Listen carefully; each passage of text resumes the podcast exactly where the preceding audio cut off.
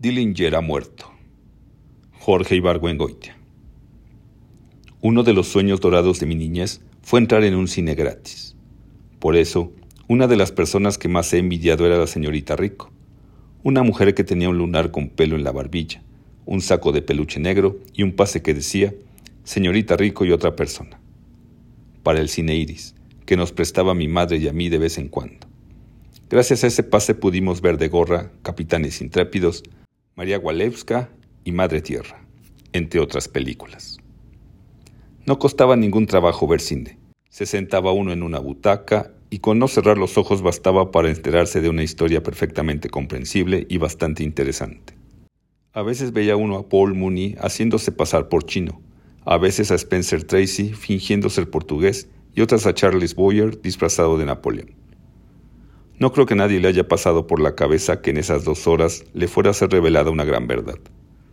Se le presentara una nueva perspectiva de la existencia o encontrara, como en una bandeja, la clave de su propio yo. Las señoras lloraban a veces, pero por sentimentales. Nadie salía del cine vibrando. El cine de aquella época era una producción de consumo cotidiano, como los chocolates. Algo sabroso que no hacía demasiado daño y tiene un precio al alcance de la mayoría. Por eso los que tenían acceso al cine gratis eran considerados seres afortunados. Ahora, en cambio, el cine es un lugar en el que los espectadores sensibles les pasan más cosas que a los protagonistas de la película. ¿Te fijaste? La madera de la ventana tenía forma de cruz. Al abrir las dos hojas de la ventana, rompe la cruz.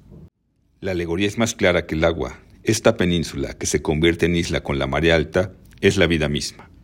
El señor Cutterback es Dios. Nos pasamos la vida hablando con Dios a través de un teléfono descompuesto, esperando que venga a rescatarnos y en la espera morimos. A los que, como yo, no entienden de alegorías, los espectadores sensibles explican. Tengo la impresión de que no entendiste la película. El joven que llega a pasar las vacaciones con sus parientes, procedente de un lugar no determinado, es Cristo. ¿Es Cristo? Sí, Cristo, y tiene una forma de amor diferente para cada uno de los de la familia. Muy interesante. ¿Quieres explicarme qué significa el que este joven le dé masajes en los tobillos a Máximo Girotti? Se enfadan cuando hace uno esta clase de preguntas. Pero hay que admitir que los sensibles nunca pierden estas discusiones. Terminan diciendo, mira, francamente, o estás capacitado para percibir estas cosas o no estás capacitado para percibirlas ni yo ni nadie podemos explicártelas. Un buen ejemplo de película trascendente es Dillinger ha muerto, que se puede ver actualmente en la sala Buñuel. Yo la fui a ver porque conozco varios que quedaron trastornados por verla. Ahora la recomiendo a gente que me cae mal. En primer lugar, conviene advertir que al ver Dillinger ha muerto, llega uno automáticamente a la conclusión de que se está presenciando una película trascendente porque a nadie se le ocurriría filmar semejante cosa sin tener en mente segundas intenciones o connotaciones. Es la historia de un hombre que al buscar la salsa soya encuentra una pistola enmohecida envuelta en un periódico atrasado, en el que precisamente se da la noticia de la muerte de Dillinger. Mientras prepara la cena, fregato a la fiorentina con risotto a la piamontesa y se la come, lubrica la pistola y la pinta de rojo con bolitas blancas.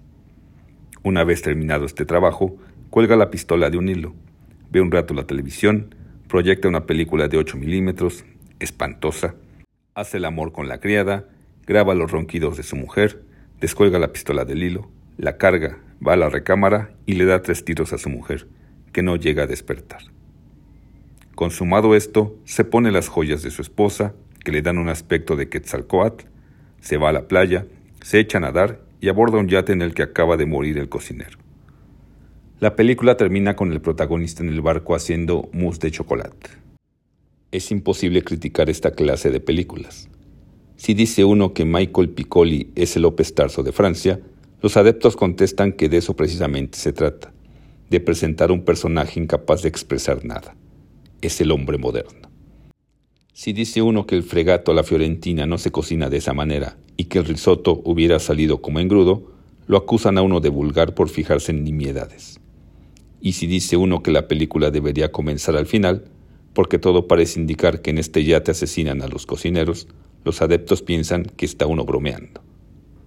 El caso es que antes de ir al cine hay que pensarlo dos veces.